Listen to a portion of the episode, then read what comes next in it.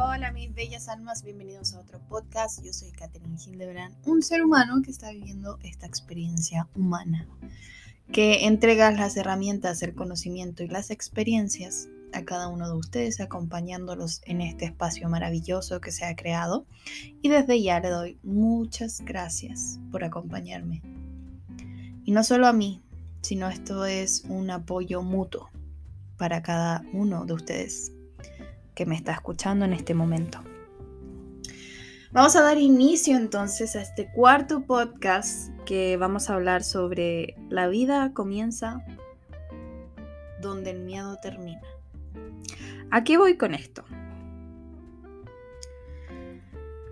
A veces el miedo nos paraliza, nos bloquea, nos estanca a seguir situaciones o a perseguir nuestros sueños.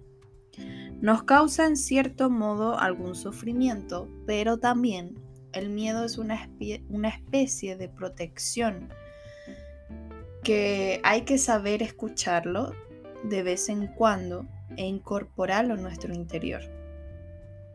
Está bien que se presente el miedo porque nos hace la alerta, pero hay que tener claro que ese miedo no nos controle ni se hunda en todos nuestros cuerpos, emociones, en nuestra mente, porque ahí es donde empieza a estancar las situaciones, eh, los momentos que nosotros queramos hacer, ya sea en relaciones, en amistades, en donde tú quieras. El miedo paraliza. Y también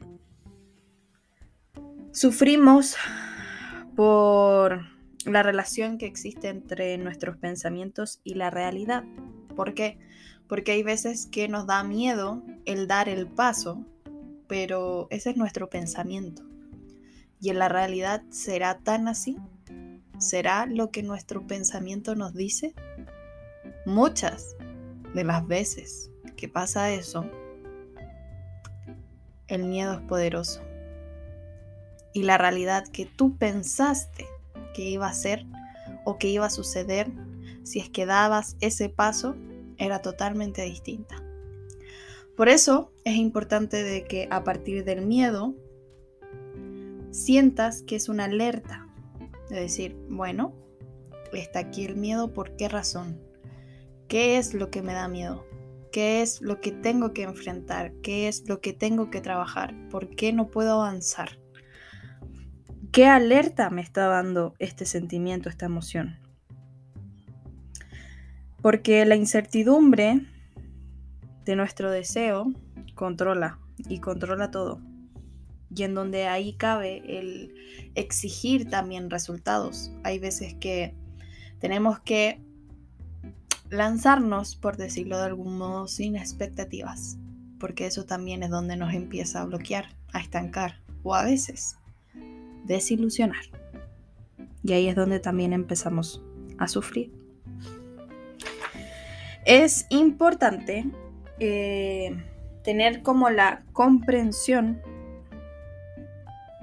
de qué es lo que te está expresando el miedo. Y reprogramar nuestra mente de decir que este miedo es una alerta, como ya hablamos anteriormente. Y ahí es donde tenemos que empezar a reprogramar nuestra mente, que es difícil. No es difícil, no, no pongamos acá palabras, no es difícil. Es conocer, volver a conocer realmente lo que es el miedo.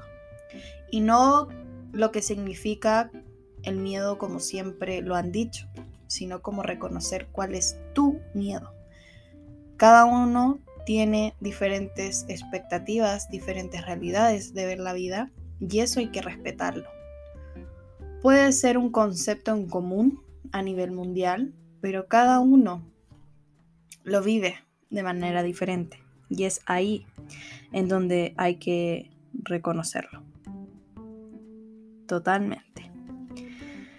Y también tenemos que estar dispuestos a que la vida nos va a enseñar a estas lecciones, a veces duras, a veces sutiles y a veces amorosas. Es ahí donde nosotros tenemos que también tener presente que nada sucede por casualidad, que nada es error y que todo es aprendizaje en este mundo. Yo le llamo, o como me gusta expresarme a través de esto, es que esta experiencia humana estamos viviendo en esta escuela que es el mundo en donde cada día aprendemos cosas nuevas, a veces como dije anteriormente, difíciles, dependiendo de las situaciones, nos pueden provocar dolor, eh, felicidad, alegría, tristeza, de todas las formas de la experiencia. La cosa es que si te quedas en el dolor, sufrirás y serás incapaz de ver lo que la vida trata de enseñarte. Sobre todo en este podcast quiero indagar de que hay que empezar a conocer nuestro interior, a conocer nuestras emociones individualmente. Tener un concepto mundial de qué significa cada emoción o cada sentimiento, pero debes indagar en ti. ¿Qué es lo que te pasa? ¿Qué es para ti? ¿Qué te está enseñando? Y esto lo vuelvo a repetir. Cada uno tiene una vida individual, que cada experiencia es distinta y distintas formas o enfoques de ver la vida. Por eso es muy importante ir hacia adentro, conocerse sobre todo su interior. Muchos me dirán, ¿cómo hago eso? Yo no te puedo dar la herramienta del cómo, pero te puedo dar consejos. Cómo la meditación es, un buen, es una buena herramienta para conocer tu interior. Pero hay gente que no puede meditar, en donde uno puede simplemente escribir también tus emociones en un cuaderno, puedes eh, grabarte también y así empiezas a escuchar y buscar esas respuestas que están en tu interior. Y ahí tienes que buscar lo que más te acomode realmente. Porque, como dije nuevamente, y no me cansaré de repetirlo, cada uno es distinto y tiene que ver su forma de ver, sus herramientas con las cuales se siente más cómodo, más cómoda de poder seguir adelante en, este, en esta búsqueda del ser interno. Así que eso, mis bellas almas. Creo que es un podcast entretenido y también da que pensar un poco.